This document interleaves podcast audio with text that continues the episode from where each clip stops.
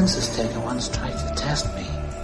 I ate his liver with some fava beans and a nice Chianti. I am your father. You know what this is? It's the world's smallest violin playing just for the waitresses. Você está escutando Bate-Papo na Masmorra. This is a tasty burger.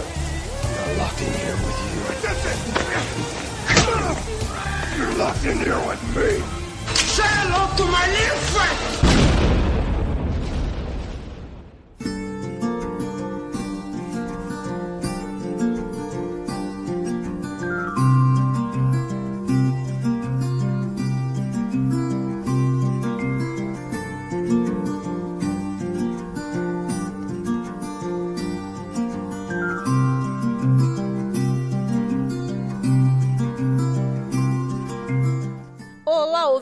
Seja bem-vindo a mais um Batendo Papo na Masmorra. Eu sou a Angélica. E eu sou o Marcos.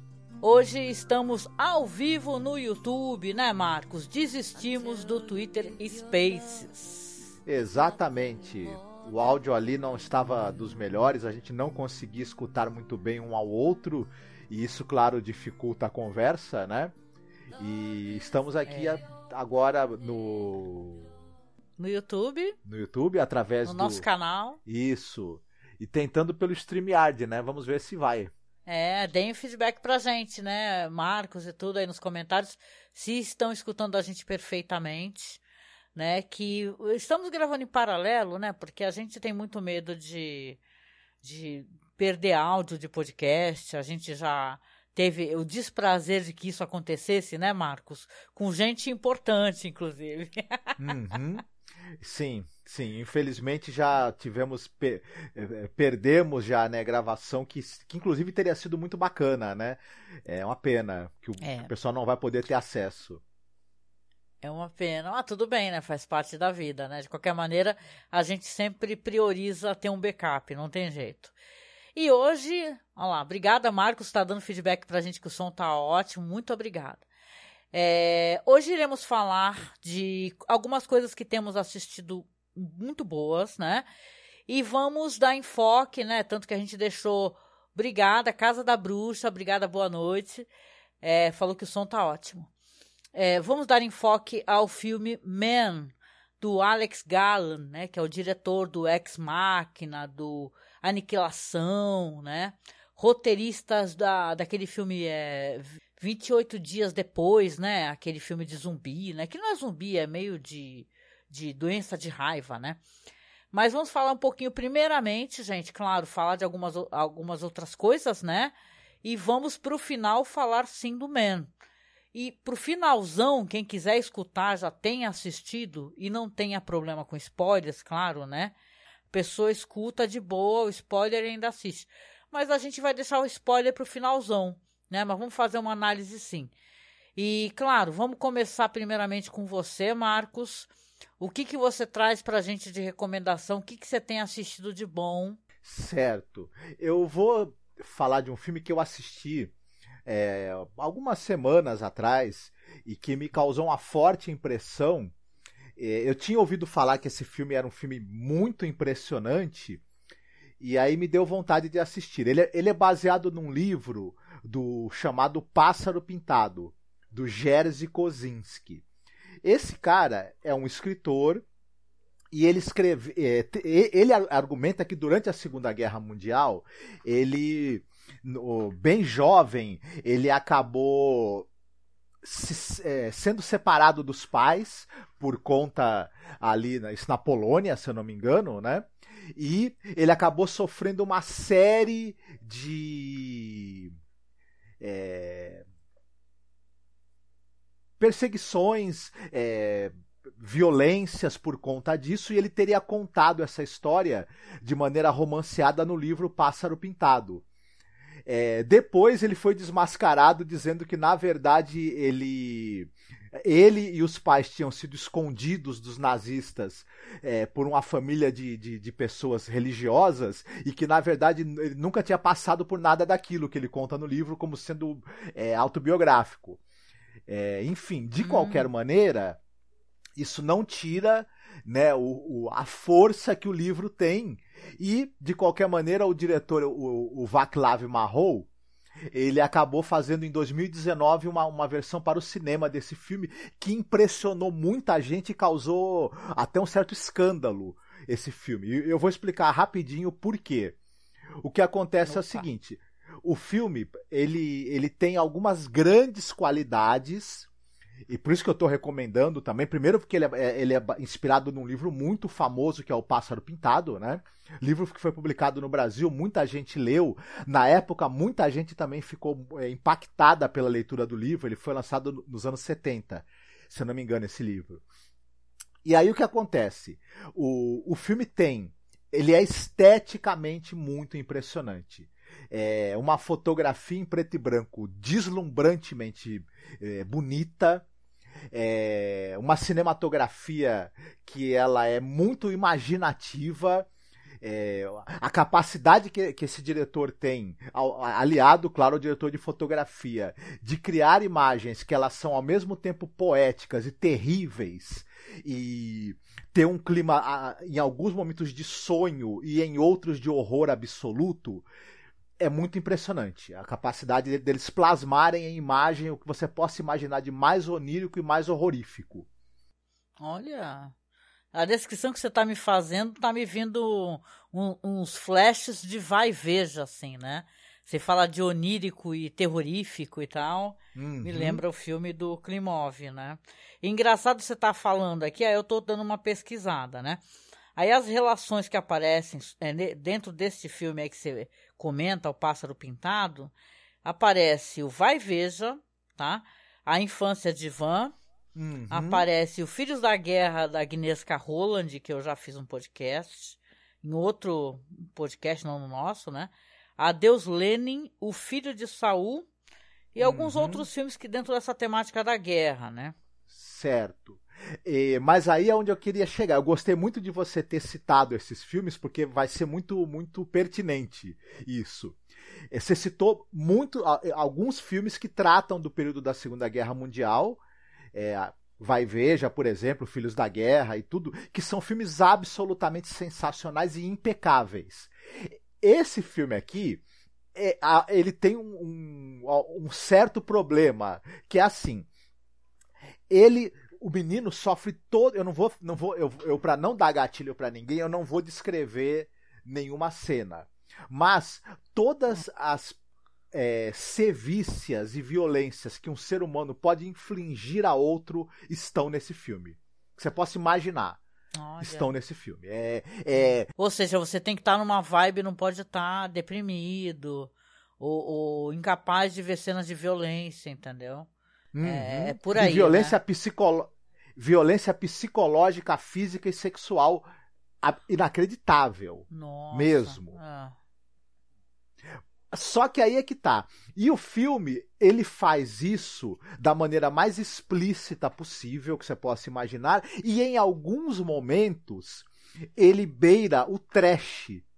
Ele, ele, te, ele, diferente desses filmes que você citou, que são filmes que são é, muito. É...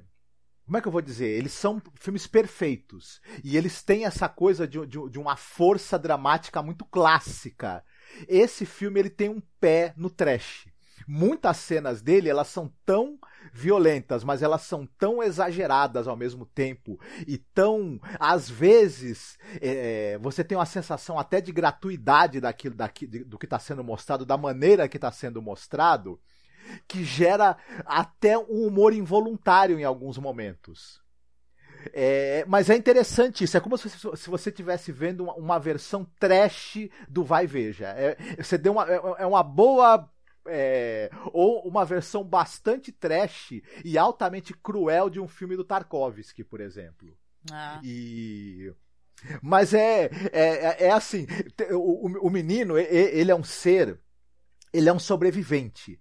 E ao mesmo tempo em que ele é exposto a todo tipo de violência que você possa imaginar, ele é muito sagaz para se livrar, para tentar se esca escapar e ao mesmo tempo em alguns momentos até se vingar de quem pratica violência contra ele. Uhum. E, e, tem, uma, tem uma sequência com aquele cara, um, um ator. É, é, no, nesse filme você tem, por exemplo, o Julian Sands.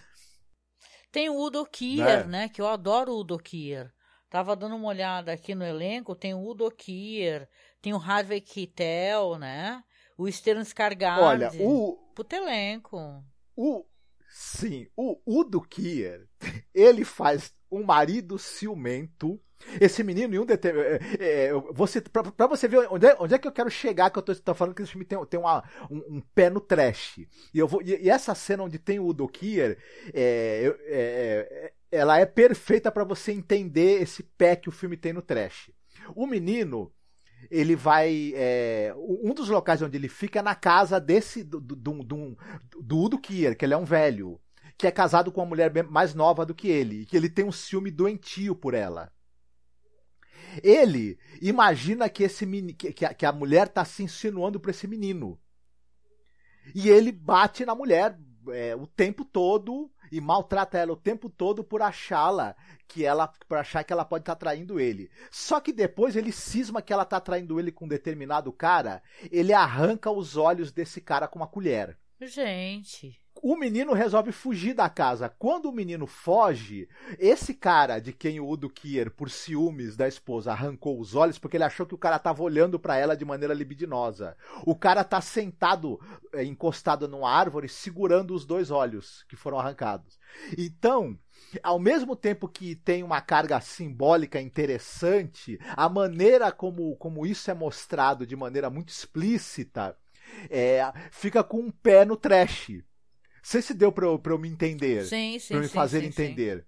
Me lembra aquele humor assim, meio cáustico, que tem a Agnieszka Holland no filme dela, que a gente comentou aqui, que tem uma hora que eles estão fazendo a medição do crânio de um cara, né? Na sala de aula, para uhum. tentar explicar por que, que um judeu tem um, um cérebro diferente, por que, que por isso ele é, é, é um ser humano inferior e, enquanto, e pegam justamente o moleque que é judeu, né? E tal, para provar e falar, não, olha só esse crânio perfeito, né? Como desmonta essa teoria uhum. preconceituosa e eugenista, né? Interessante, já tá na minha lista porque eu não assisti, não. Uhum. Esse O Pássaro Pintado. Não, ele. Esse filme, ele, ele. Uma coisa que você não consegue é ficar indiferente a ele. É, porque isso que eu estou citando aqui, essa cena que é muito horrorífica, ela é o, o literalmente o, a pontinha do iceberg dos horrores que você vai presenciar nesse filme. Ela tá longe de ser a pior cena, mas longe mesmo. Assim. Então muita gente fala que, por exemplo, esse choque contínuo que o filme te oferece, até que ponto ele, em vez de aproximar você da reflexão sobre os horrores da guerra e, e, e o, efeito que isso tem sobre, sobre uma criança, até que ponto é, esse choque contínuo não tira você dessa reflexão e fica o choque pelo choque. Vai acontecer uma série de reviravoltas também no, no ao longo do, do filme, é, meio inesperadas, e ele tem um final também. Claro que eu não vou contar o final, que é curioso também. É, por incrível que pareça, esse filme tem um, um, final até certo ponto feliz após todo o horror que acontece. E que chega até a destoar ah, do que você espera, da, da maneira como você esperaria que o filme terminasse. De qualquer maneira, é uma experiência muito interessante em termos de cinema e de narrativa, muito mesmo. Assim, com todos os defeitos e, e, coisas questionáveis que ele possa ter, é uma experiência que você não fica indiferente mesmo. Olha só que legal, hein? Com certeza vai ficar na lista de muita gente aí, porque eu não fazia ideia que tinha saído esse filme, não conhecia. E já me chama muita atenção essa história. Eu gosto de histórias, e você também que eu sei, que desglamorizam a guerra, né? O vai e veja tem isso, que ele é muito doloroso, né? Você fica sem ar assistindo Vai e Veja do Erin Klimov, que é um filme dos anos 80. A gente teve a oportunidade de gravar sobre o Vai e Veja quando existiu o Cinecast, né? Com o nosso amigo finado e saudoso Harold, né? E, e foi um tremendo filme, assim, para se comentar, doloroso, né? E o final não é nada confortador, uhum. é bem doloroso também, né? Então, com certeza tá na lista, Não tinha ouvido falar, não, Marcos.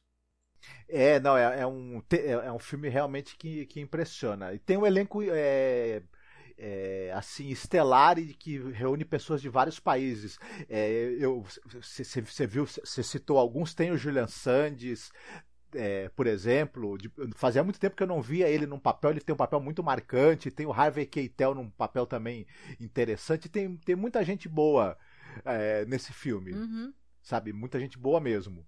Assim, alguns em papéis que você fala assim, caramba, a pessoa aí, né, se despiu do, do, do de todo tipo de pudor para fazer esse papel. Ah, Muito bem. Pessoal que tá no chat, beijo para quem tá no chat. Marcos Leno, Casa da Bruxa, Gabriel Martins. Muito obrigada, boa noite, gente. Obrigada por estar nos escutando, tá? É, pois é. Bem-vindo. Agora é minha vez. Vamos lá, então? Oi, é, sim, sim. Vamos lá. Pois é, vou falar de uma coisa assim mais divertida né? Até porque vai pesar quando a gente for falar de Man, né? Porque fala de masculinidade tóxica e tal, e misoginia, né? Já entregando, o enredo é muito sobre isso, obviamente, né? Mas eu vou falar do, da série que eu terminei de assistir a terceira temporada, que é The Umbrella Academy. Né? E o Marcos acho que não está acompanhando, mas eu gosto muito me divirto muito. Não li os quadrinhos, gente. Não li os quadrinhos. Mas eu acho a série muito preciosa, divertida, sabe? Uma vibe muito curiosa, assim. Trata de apocalipses, né? Porque a primeira temporada tem um apocalipse, na segunda tem um outro que eles têm que lidar. Na terceira, agora, é um outro tipo de apocalipse é, que tem a ver com as viagens no tempo deles, né? Que cria uma espécie de buraco negro, né? Sei lá, um negócio assim, que vai engolindo tudo, uhum. né? Sumindo com as pessoas. Eu sei que essa temporada foi muito legal de acompanhar. E tem uma questão também de aceitação, porque Elliot Page, né? O personagem dele, que é, é fala para a família, comunica a família como quer ser chamado, né? Fala, por favor, me chamem de Victor, né? Que é assim que eu me reconheço, sempre me reconheci. E isso é muito muito, bonito o jeito como a família reage. Eles têm vários problemas, assim, né? O, os irmãos, né? O pessoal de Umbrella Academy, quem acompanha sabe do que eu tô falando, né? Mas não em relação a isso, muito pelo contrário, né?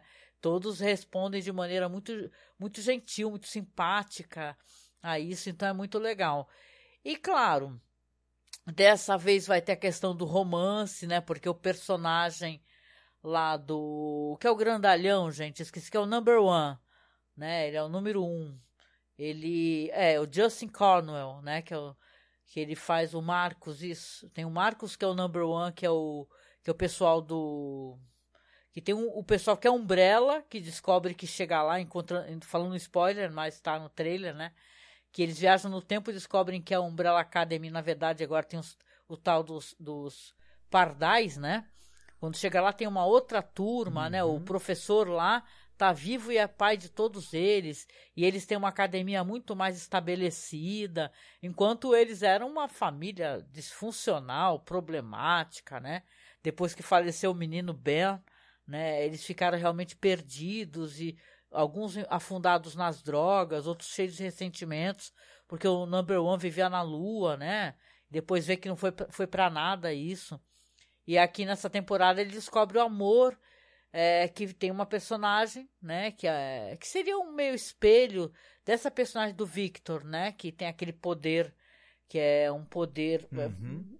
perigosíssimo, inclusive, né, que ele, ela, ele se apaixona e tal por ela e é, olha, o que eu posso falar dessa temporada sem entregar muita coisa é que a série continua muito divertida. Ela continua, acho que, muito ambiciosa, porque você vai ter essa exploração de, de universos, né, e de paralelos e tal, e tentar é, é, lidar com essa questão de paradoxos, né, porque, porque tem a questão do paradoxo, né, se você é, é, ficar viajando no tempo e de uma maneira muito interessante, né. Então eu gostei muito de Umbrella Academy. Eu uhum. sei que uhum. você não assiste, né? Mas não sei se tu leu o quadrinho, talvez tu possa dar alguma relação vinda disso. O quadrinho eu não li todo, né? Mas eu li, eu, eu li algumas edições e eu gostei muito, né? Que é a do, do Gerald Way, né? E com desenhos do Gabriel Bá, do, do, do brasileiro, né?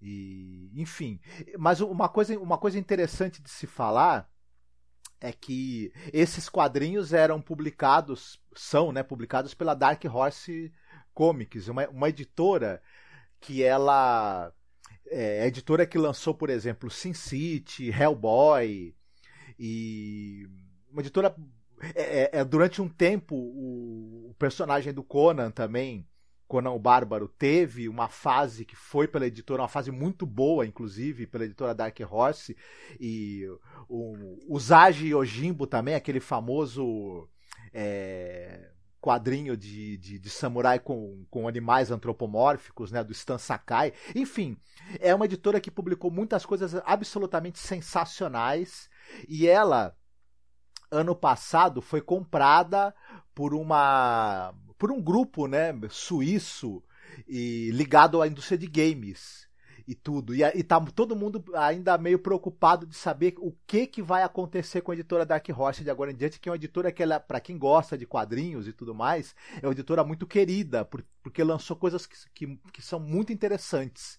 E aí a gente não tá nessa dúvida aí, né? E não deve afetar o futuro da própria série, né? Porque quem tá fazendo é a Netflix e tudo, então os direitos já devem estar tá, é, negociados e tudo por um certo número de temporadas, enfim. Não sei, talvez até acabe influenciando na continuidade ou não da série, né? Depois. É, os, os, rumos que a Dark Horse vai uhum. tomar, né? Depois dela ter sido comprada, é, ter sido vendida, né? Vamos ver. O, o do, ela, ela foi comprada pelo, por um grupo chamado Embracer, né? E como eu te falei, é suíço é ligado à indústria dos games e tudo mais, então pode ter mudanças que podem inclusive afetar a série. É, vamos, ver. vamos ver. Eu sei que eu não quero falar muito assim sobre Umbrella Academy, apenas que foi bem legal essa temporada e a gente sente uma falta, né? Agora só ano que vem e tal. Creio, né? Porque é da Netflix, ela vai sendo renovada, né? Que a Netflix tem cacife para isso, né? E claro, tô acompanhando também The Boys. E The Boys é aquela tranqueira sensacional, né? Eu tava até vendo um vídeo de um cara no YouTube, o Gustavo, acho que é Gustavo o nome dele, que é desses canais bem nerds e tal. Mas ele tava falando uma parada de, dos, dos heróis, de, de poder, na verdade, existirem heróis que são zumbis, né?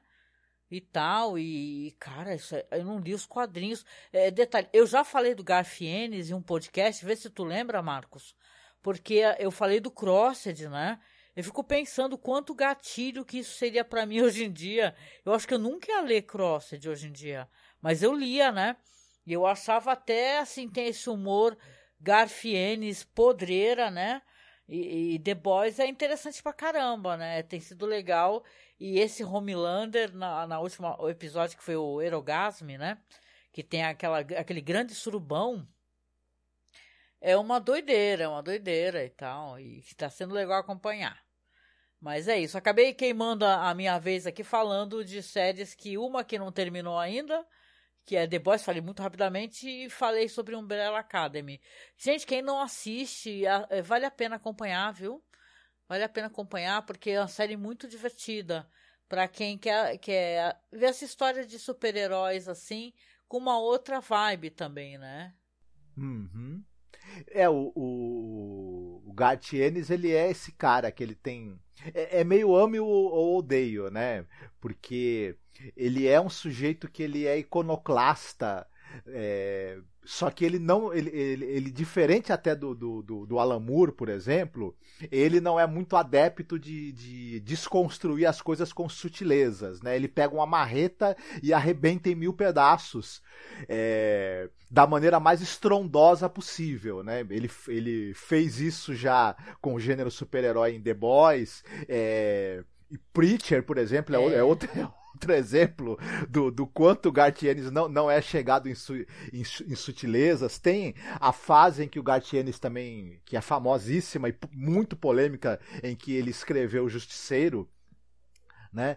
Então, mas, mas de qualquer maneira, é, é um ator, é, é um autor curioso, né? E a gente sempre acaba, acaba ficando interessado em adaptações de, de, de trabalhos dele. Crossed é, por exemplo, é, é, é, uma história que muita gente gostaria Será, de ver cara? adaptada. Vai saber como é que alguém é conseguiria fazer uma adaptação gatilho, disso, de né? violência sexual. É, teria que ser o. Ga... E não sei não. De violência em si, né? É, teria, teria que ser o Gaspar Noé. Teria que ser o Gaspar Noé dirigindo, né? Gaspar Noé que lançou. Recentemente saiu um filme do Gaspar Noé nas, nas redes sociais que é sobre um casal de velhos. Eu até lembrei do, do Hanek lá com o Lamour, né? E tal. Mas é um casal de velhos e tem a questão da morte, né? Então talvez Uhum. até o Gaspar Noé esteja virando o olhar para um outro tipo de produção, né? né? Que não é, não é o que ele costuma fazer. Né? Mas é Uhum. isso, é isso. Minha recomendação é isso. Umbrella Academy, divertidíssimo. The Boys, uma tranqueira. Logo mais vai ter episódio novo. Não sei se está acabando já essa temporada. Uhum. Né? Eu sei que o bagulho tá louco, né? Eu lembro também que sobre essa parada de super-heróis, que eu até comentei contigo, mas acho que eu não comentei em nenhum podcast, porque a gente leva um tempão falando de Além da Imaginação. E, e tem aquele desenho, né, da Netflix também, o, o Invan- Invincible, né? Como é que é o nome dele? É isso mesmo, Invincible, né? Invencível aqui no Brasil. Uhum, que é do, do- que é dos quadrinhos do Robert Kirkman, né? Que é outro também que não é exatamente muito chegado em sutilezas, né? Porra, não é chegado em sutilezas. Esse desenho, eu lembro que eu, eu vi uma das cenas mais cruéis, assim. Entendeu? Pra ele provar, né? Porque é um cara assim, né? Pra quem não assistiu, acho difícil, o pessoal conhece tudo aqui, né? Mas é um cara que ele é um super-herói, tipo o Superman, né? E ele é casado e tal, ele tem um filho, e o filho atinge certa idade, eu não lembro qual que é, se é 18 anos de idade, um negócio assim, e ele ah, começa a aparecer os poderes do filho. E ele resolve e fala assim: ah, já eu estava aguardando para ver se valia a pena né, é, estar aqui nesse planeta, o que, que seria o meu filho, e começa a provar por A mais B para o filho e né, para toda a humanidade também o quanto ele estava ali, na verdade, apenas é, é, cuidando do planeta no sentido de, de investigar, né, e tal. Destrói todos os super-heróis de maneira cruel. O, filme o desenho tem cenas crudelíssimas, gente. De destruição humana, porque ele quer provar pro filho dele a insignificância da raça humana. Então é bem triste, assim. E eu lembro que eu fiquei muito abalada na época que eu assisti essa animação. Uma animação, gente. Eu fiquei bem abalada. Falei, nossa, é, quão cruel, né? É a visão, né?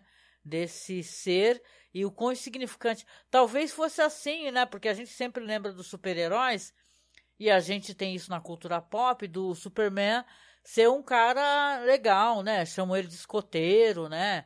Bondoso, generoso. Tem aquele quadrinho lá, o Paz na Terra, né? Agora imagina se ele, se o Superman, como também o Homelander, né, no The Boys, ele olha para a sociedade com desprezo, né? Ah, vocês são seres desprezíveis. Quem são vocês, não é? Uhum. O quadrinho originalmente é da Image Comics e é, inter... e é interessante que esse tipo de material que tem essa é, leitura mais, incrivelmente cínica em relação a essa coisa do universo dos super-heróis, né? É, jamais vai sair por uma Marvel ou por uma DC, enfim. Mas outras editoras elas acabam, os autores têm uma certa liberdade, né, para porque na verdade você tem essas editoras grandes de heróis, os personagens são marcas, né, então rendem muito dinheiro com, com produtos licenciados e você, mesmo quando você faz uma desconstrução desses personagens, ela não pode ser tão radical. Já, né, o, em outros lo locais você tem mais liberdade criativa e, e, e, às vezes a desconstrução ela é o próprio tema, né, da história. E então é, e gerou essa, essa animação que fez muito sucesso e ela é impressionante mesmo. Ela é muito interessante e mas tem que estar, uhum. tá, né, na, sabendo onde está pisando e o que, que vai ver ali, né? Vai ver coisas bem chocantes, né? E tudo. É, bem é... Pois é. E aí, muito vamos bem. lá falar de Man, então? What are you doing here?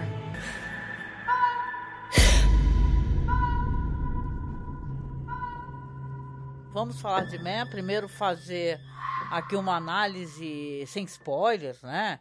E depois, para quem ficar até o final e assistiu e quiser escutar spoilers, a gente avisa, mas dar os spoilers, né, e tal, porque tem cenas que a gente gostaria de comentar de body horror, né, porque a gente é do babado, né. Vamos lá, então? Posso fazer uma pequena sinopse? Sim. Sim? Sim, manda bola. Man é um filme de Alex Garland, né? Como eu comentei lá, no, é, diretor de Ex Machina, de Aniquilação, que são filmes que têm a temática sci-fi, de abordada de uma maneira estranhíssima.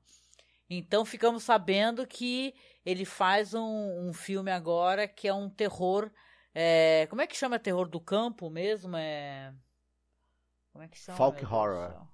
Folk horror, né?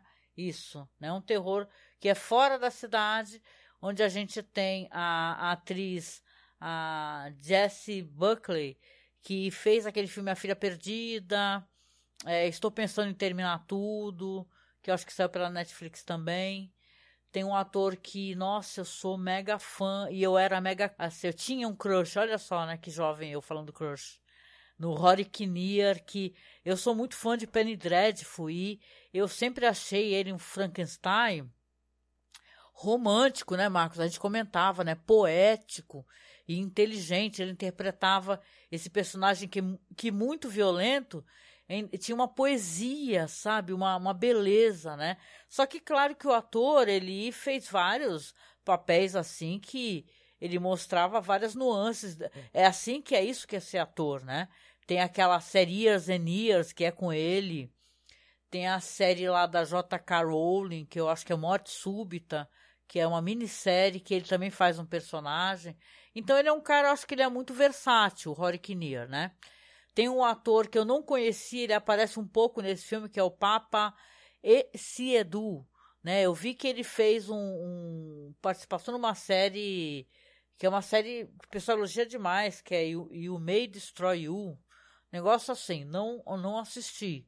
Ele faz um papel muito importante aqui, porque ele é meio que o gatilho de tudo isso que vai acontecer. Porque justamente a personagem aí da dessa atriz, aí deixa eu só procurar o nome dela, que tá tudo tão bugado aqui, toda vez que eu tô gravando, seja lá o que for, parece que meu computador, o coitado, ele tá meio que agonizando, né? Então a gente tem aqui a personagem da Jessie Buckley, que ela faz a Harper, casada com o personagem do Papa e Sedu, que é o James, e você tem ali um, uns flashes, né? Uns flashbacks que ela estava tentando terminar a relação, só que ela vive uma relação muitíssimo abusiva, primeiramente emocionalmente abusiva, mas depois violenta de fato, onde ela está querendo terminar com ele e ele está falando para ela assim que ai, eu vou me matar e você vai ser responsável, né? E tal, aquela situação terrível, né? Super baixo astral mesmo, né? E ela lembrando disso, por quê? Porque ela ficou viúva. Isso realmente aconteceu. Né? E ela está tendo que lidar com tudo isso. Ela resolve então ir para o campo, né, numa cidadezinha idílica, passar ali 15 dias numa casa maravilhosa que remonta à, época de Shakespeare, né, Marcos? Né? O, o senhorio, inclusive, fala isso remonta à época de Shakespeare, e nessa casa, eh, primeiramente ela tem que lidar com o senhorio, que é, sim, o personagem do Rory Kinnear, que é uma cidade onde ela vai se deparar, isso tem a ver com a relação dela, né, com várias personalidades masculinas é, muito tóxicas, né, muito abusivas, tóxicas e tal, que a criticam, que não são empáticas e tal, e é um filme que obviamente, na minha opinião, ele tem essa questão da masculinidade tóxica, né? Filmado belamente, porque você tem aquelas, aquele visual da, daquela Inglaterra que é fascinante, né? Verde, né? E tal, ao mesmo tempo perigosa. e é isso, o filme trata sobre isso e ela lidando com todos esses homens que todos têm a aparência do personagem do Rory Kinnear. São vários Rory Kinnear. Tem o cara que é o peladão que sai do meio do mato. Tem um, o tal de Homem Verde, né? Que eu acho que tem até a ver com a mitologia, né? Essa, essa questão meio mitológica, meio lendária, né? O Homem Verde. Tem o policial, tem o padre, tem, então tem vários personagens interpretados pelo Holly Kinnear e todos são grandessíssimos é, sacanas, né, com ela, né? E tal. Ou, ou, culpabilizam ela de alguma maneira pelo que ela passou, ou então ficam stalkeando ela, né? E isso é bem assustador, né? Que, que você tem a dizer, Marco? Sem spoiler, que depois a gente pode largar a mão nos spoilers. Uhum. Pois é, o andando um pouco para trás, né? O, o Alex Garland, ele, ele desde o primeiro filme que eu assisti dele, que é o Ex Machina, eu acho interessante como ele faz essa mistura de gêneros e ele como ele referencia coisas assim que são muito interessantes no, no Ex Machina para mim aquilo é uma mistura de Westworld né com alguma coisa meio Kubrick também enfim e, e, é um suspense com elemento de ficção científica, de maneira e muito bem encaixado as duas coisas, né? O, o Aniquilação ele tem uma, alguma coisa ali de Lovecraftiano, né? É, algo meio de, de, de, Enigma do Outro Mundo com Stalker do, do Tarkovsky, uhum. né?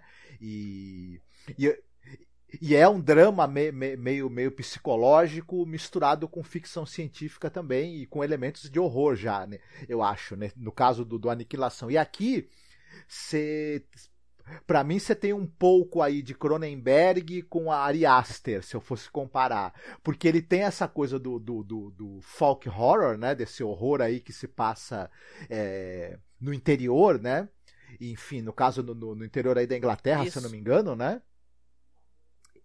e ao mesmo tempo você tem fortíssimos elementos de body horror, né? De horror corporal. É, muito ao gosto, inclusive, do, do, do, do, do cinema do Cronenberg, por exemplo.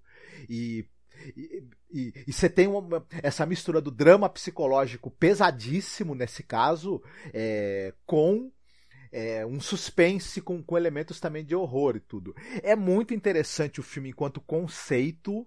É, eu, eu acho que ele tem um trunfo muito forte na mão no, no, nesse caso aqui, é, o diretor. Também acontece nos filmes anteriores dele, né? Que ele, ele, tem a Jesse Buckler e o Rory Kinnear. São dois atores absolutamente fantásticos. E estão aqui em papéis muito difíceis. A, a Jessie Buckler ela tem um papel difícil pela carga emocional que o papel traz. É, e ela tem momentos, quando ela tá ali. É, o, o, personagem dela tá, tá nos momentos em que, ela, em que você tá tendo flashback dela com o marido, com o James, né? É, são cenas de fortíssima carga emocional que ela, que ela desempenha muitíssimo bem. E, e isso dá um pouco de sustentação depois pra gente, pro, pro trauma todo que ela tá sofrendo e pra representação visual desse trauma ser crível pra gente. E ela, ela, e aí o Rory Kinnear, ao mesmo tempo que ele tem que interpretar diversos papéis, porque ele, ele, ele, ele, ao mesmo tempo em que ele representa diversos aspectos da masculinidade tóxica, ele também representa diversos aspectos do trauma que ela que ela está vivendo, que ela está sentindo depois do, do, do, do final é, trágico e violento que ela teve com o ex-marido, também exige muito do ator e ele também tem um desempenho fantástico e aí isso acaba elevando muito, né, a qualidade do filme. Uhum. E agora, é, é outro filme que, que ele tem uma, algo de chocante, de horrorífico. Não conta, é, porque a gente vai falar isso no certamente final. A, a cena do... Tá. Isso, não, não, não vou, não, não vou dar detalhes, né? E tudo, mas é, tende a chocar certas pessoas e tudo que, talvez que, que, que, estejam assistindo, porque, porque a representação visual do, do, do, dos horrores e do trauma que a, que a personagem da Jessie Buckley está carregando, ela vai ser levada às últimas consequências em termos visuais dentro é. do filme, né? Então é, é, é, é, muito interessante isso e é um, é um estudo de, é, de, de, personagem, é um estudo de psicologia, ao mesmo tempo é uma muito interessante representação. É, do, do, do, do você, é, essa coisa do trauma do, do, do, relacionamento tóxico e de você ser vítima de, de, de violência é, física e psicológica. Depois, é, o medo e a paranoia constante que isso vai gerar em você. É, esse filme ele, ele, ele, ele, tem uma representação bastante chocante disso. É muito difícil de você apagar da memória que você, que você vai ver, né? É, nossa, esse filme ficou morando comigo desde do dia que eu assisti. Tem uma coisa também da, do, do som, né? A música do filme, né? Ela é evocativa, porque você tem, quando ela tá chegando na casa, você tem uma música bonita tocando, né? E tal, e você vê que ela, ela tá ela está se integrando naquele ambiente, no momento que ela está andando pela natureza e está simplesmente fechando os olhos e, e, sentindo a chuva no rosto, né? E, cara, é aquilo é quebrado de uma maneira tão cruel, né? Quando ela vê aquele túnel, né? E tem aquela pessoa no fim do túnel e ela faz aquele ó, ó, ó, ó, que tem até no trailer, né? E tal. Tem uma partitura coral, né? De, de um cara chamado Ben Salisbury e Geoff Barrow, né?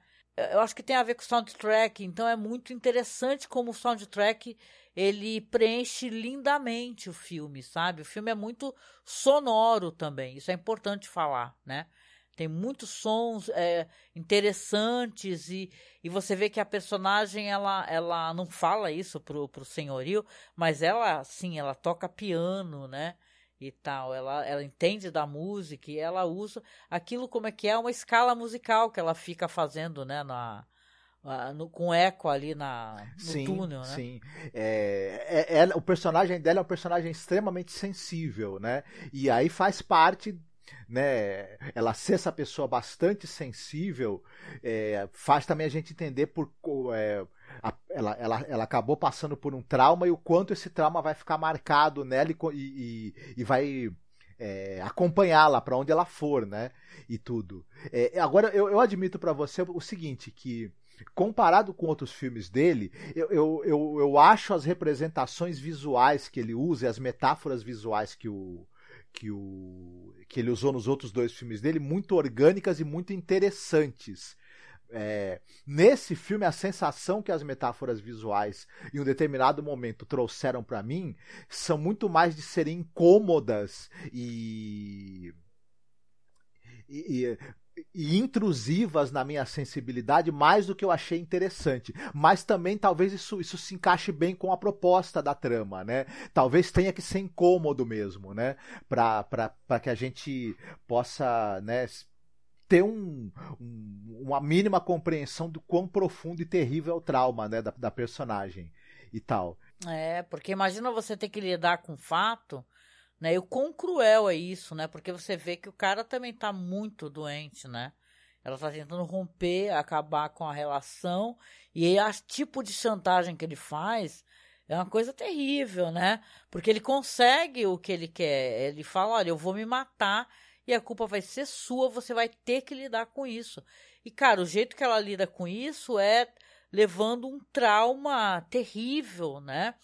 Eu lembro quando a gente assistiu aquele filme do Las von Trier, né? E aquele filme é muito interessante, muitas pessoas gostam, muitas pessoas odeiam, né? Mas aquilo também é um reflexo de um trauma, né? Que a personagem é, ela, ela acaba né, é, fazendo, é, chegando to, em toda aquela violência devido ao trauma da perda do filho, e o fato do marido ser um psicólogo e ele achar que pode tratá-la, sendo que, é, na verdade, ela está já é, em vias de né, explodir em violência. O anticristo, em, né? o tá... anticristo, exatamente. Então aqui é alguma coisa assim, eu sinto que tem a ver, é uma questão psicológica é, é, que está muito premente ali e você vê, ela vê todos os homens com a face do Rory Kinnear, do ator Rory Kinnear. Só que isso não é, é interpretado, isso não é falado para a gente enquanto espectador que eles são a mesma pessoa. Né? Você os vê como mesma pessoa porque ela entende eles todos como homens e todos têm um comportamento tóxico, né? E, é, o negócio do policial que acha que ele exagerou porque tinha um cara pelado é, rondando a casa. Você, o, o padre com o qual ela vai tentar desabafar, mas ele chega e fala para ela que, ai, será que você não deu a chance, você não deu a chance dele de você perdoá-lo, então talvez a culpa seja sua. Então isso é terrível, né? Então, que tipo de padre é esse? Então, a gente está vivendo aqui no Brasil, e claro, né, para quem, como nós, acompanhamos política, obviamente, e a gente vê quão difícil tem sido as notícias pra gente que é feminista e tal, e, e né, gente se metendo em aborto legal, é, de criança que sofreu violência sexual, agora o cara da Caixa, né, Econômica Federal, a quantidade de, de relatos que são muito gatilho, entendeu? Do cara investindo sobre as funcionárias, não apenas funcionárias, pessoas assim, sabe, de cargos importantes, mulheres, né? Então é, é, é muito complicado. Esse é um filme que ele é muito interessante. Eu acho que ele tem que ser digerido, entendeu? Você assiste esse filme porque o pessoal é meio ama e odeia na internet, né? Tem isso, né? É, eu acho que não dá pra gente pegar esses filmes, até porque eu acho que o Alex Garland é um grande roteirista, né, Marcos? Ele não deixa é, as coisas assim, é, tem várias camadas, eu acho, né? Nos filmes dele, né? Como Ex Machina, né? São todos filmes que dá para ter um uhum. debate tão bom. Ou Sim. Aniquilação, né? Como uhum. você falou. É, esse filme, ele, ele, ele é um filme que ele pede, né? É, debate, discussão e você fazer um, um esforço de, de interpretando né? essas, essas metáforas que aparecem no filme. Ele. ele é, é, é interessante isso. E eu acho que ele, que ele é um filme também oportuno. É, porque você toda essa questão de comportamentos masculinos abusivos, é, essa questão e, e, e, também agora, né, você tem, você tem essa coisa do, do, do, comportamento masculino abusivo sendo denunciado e exposto, e ao mesmo tempo a gente tem a oportunidade de, de, de poder escutar das vítimas os sentimentos que isso provocou nelas, né, que, que estarem expostas a esse tipo de violência e de abuso provocou nelas. E a gente tá no, no centro dessa discussão hoje e muito disso aparece nesse filme, né? Ele, ele, ele discute até inclusive a misandria de certa forma que pode resultar disso, né? É. Um certo eu, grau não, de, eu, de misandria. Eu tô, lidando, eu tô lidando diariamente com a minha misandria. Eu até escrevi isso no Twitter. Tranquei meu Twitter. Porque é, é difícil, gente. É difícil, né? Entendeu? Parece que todo meme que a pessoa compartilha ele é machista e tal. E você só tem relato de, de violência, de crueldade. Então é difícil, né? Tem que lidar com isso diariamente, né? Eu estava até querendo comentar aqui, porque tem vários filmes interessantes que tem essa questão do, body horror, né? Eu lembro que quando a gente assistiu o Society, lembra do Brian Usna? Tu lembra desse filme? Que é um filme sensacional, né? E tal, que tem toda essa questão de pele, né? De corpo, né? De body horror. Então é, é, é fascinante. Eu queria aproveitar aqui o ensejo só para poder colocar para quem está nos escutando e tal, talvez a pessoa não queira receber spoilers, né? E tal, e a gente vai falar um pouquinho dos spoilers a partir de agora, tá? Porque deu horário é, para a gente poder daqui a pouco terminar.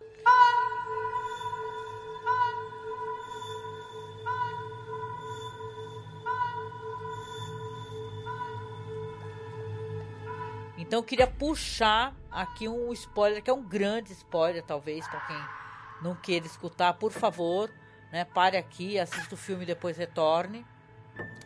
Certo? Beleza, vamos lá então, né? Tem uma questão no filme que aí que sim é, é o body horror, né? Porque vai ter essa masculinidade regurgitada que ela dá luz a si mesma, né? É uma é uma orgia, né, de mutação física. E isso é muito pro final do filme, que eu tô tentando aqui colocar, né? E eu quero saber de ti, o que que tu achou disso, o que que tu leu disso, entendeu? É, dentro dessa questão que o filme quer tratar, desse machismo que ele tá querendo é, é, expor, né? É, a primeira a conclusão que eu cheguei, e que o próprio filme, na verdade, cheguei não, né? O filme indica isso claramente. Que essa coisa, né? De ela ver esses vários homens com o mesmo rosto e depois as, as, as, transformações físicas que esses caras vão tendo é, a, tem uma relação com a questão do, do, do, do da visão do, do, do ex-marido dela morto, né? De maneira, maneira como ele morreu.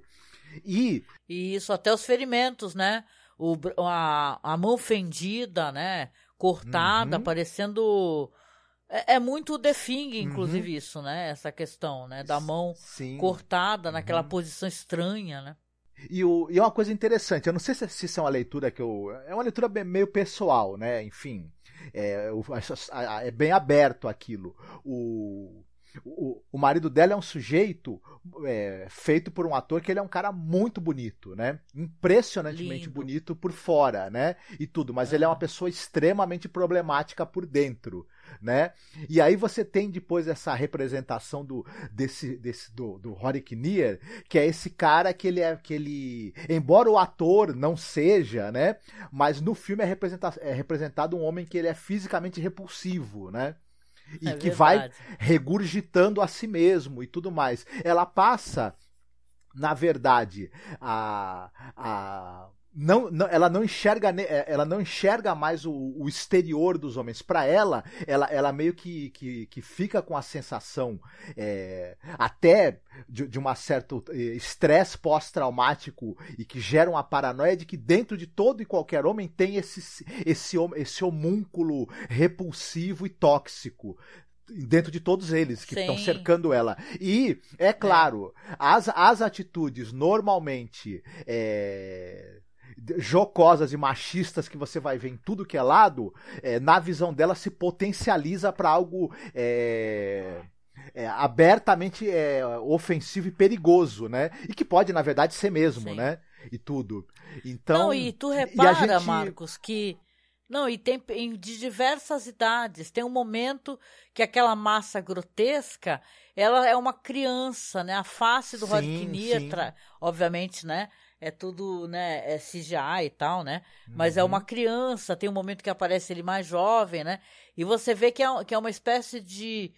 É o olhar dela que ela olha, ela é muito observadora, uhum.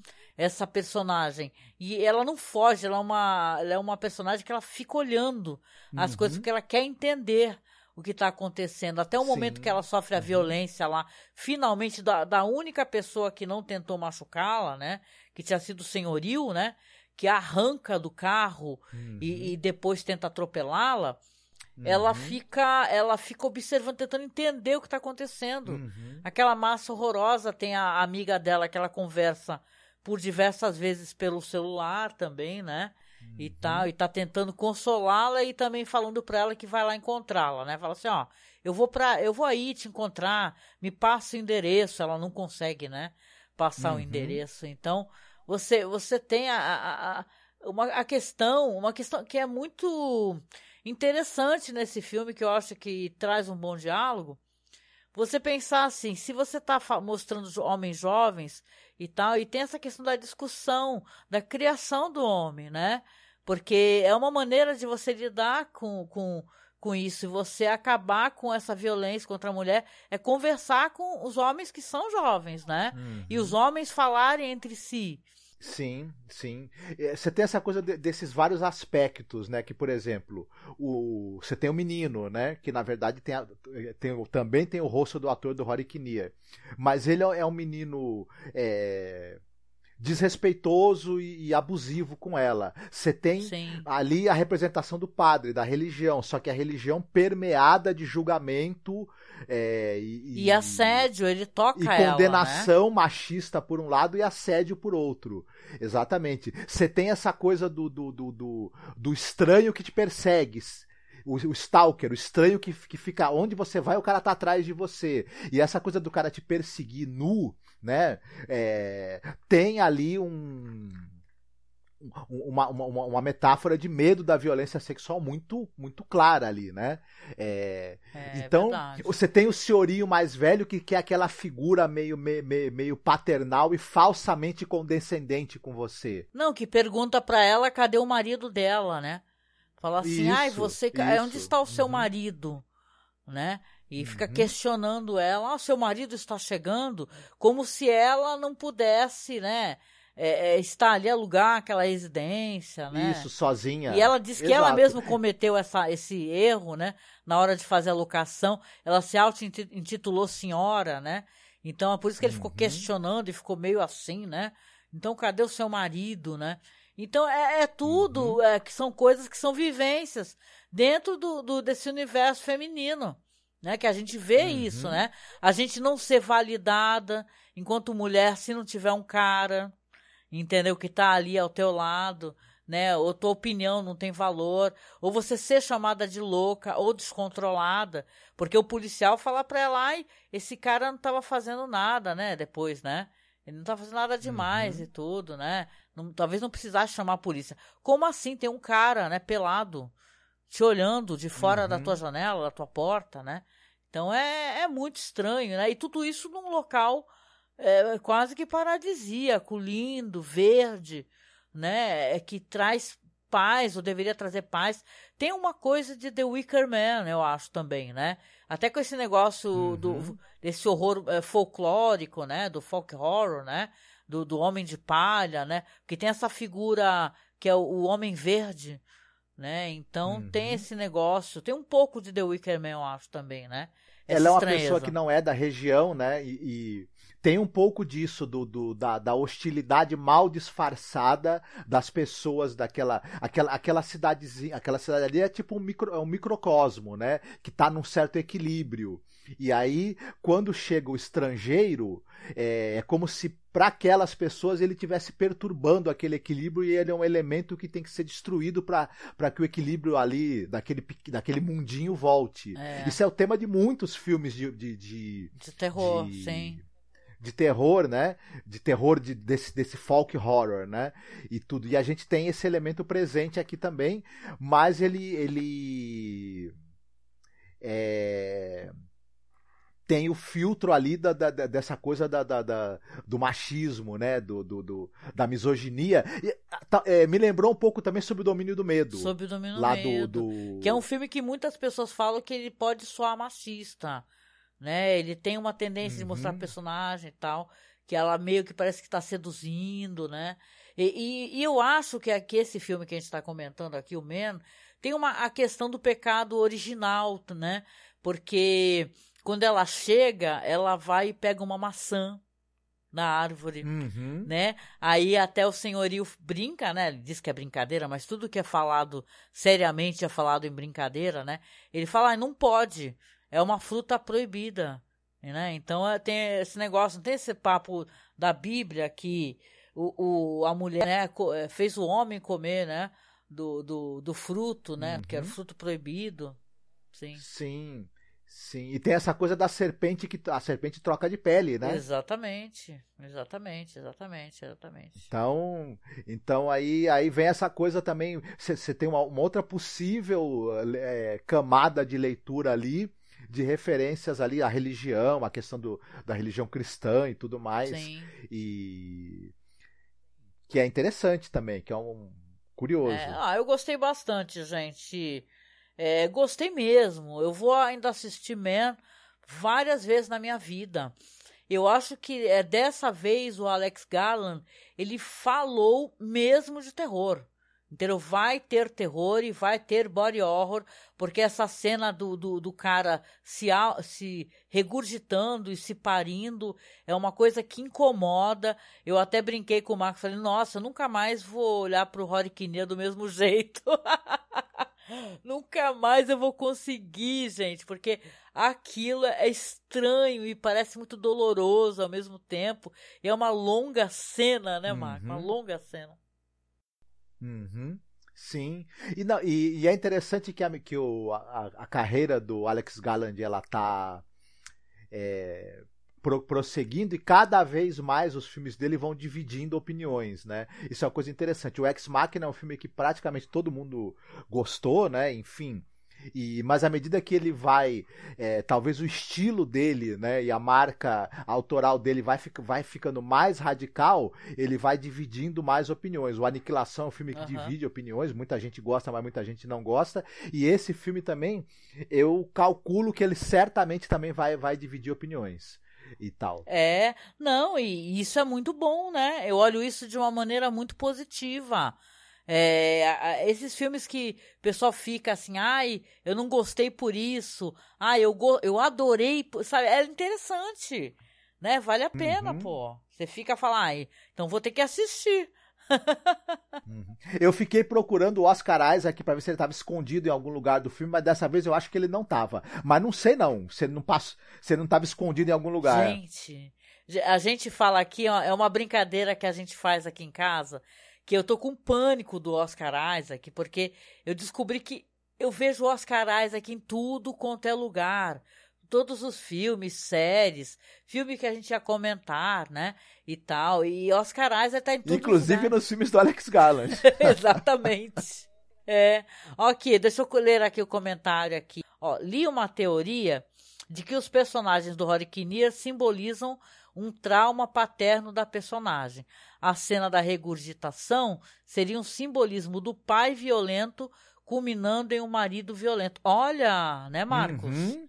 Ah, excelente, que... excelente. Sim. Por aí, por aí. Concordo, uhum, é uma leitura uhum. possível, com toda certeza. Sim, uma leitura né? perfeitamente Ai, cabível. Perfeitamente cabível, né? Uhum. Esse negócio de você é, ter a violência do pai e você acabar. É, tem tantas relações que a mulher acaba ficando com o cara que que ela quer é, preencher essa lacuna paterna, né? Você uhum. vê como é uhum. doloroso ser mulher, né? Às vezes a mulher acaba arrumando um cara, sei lá, que por algum motivo é um pai para ela, né? Tem tanto disso, né? uhum. né? Sim. Mas é isso, e... gente. Olha só, o papo tá ótimo. Diga, Marcos, pode falar. Pode. Não, é.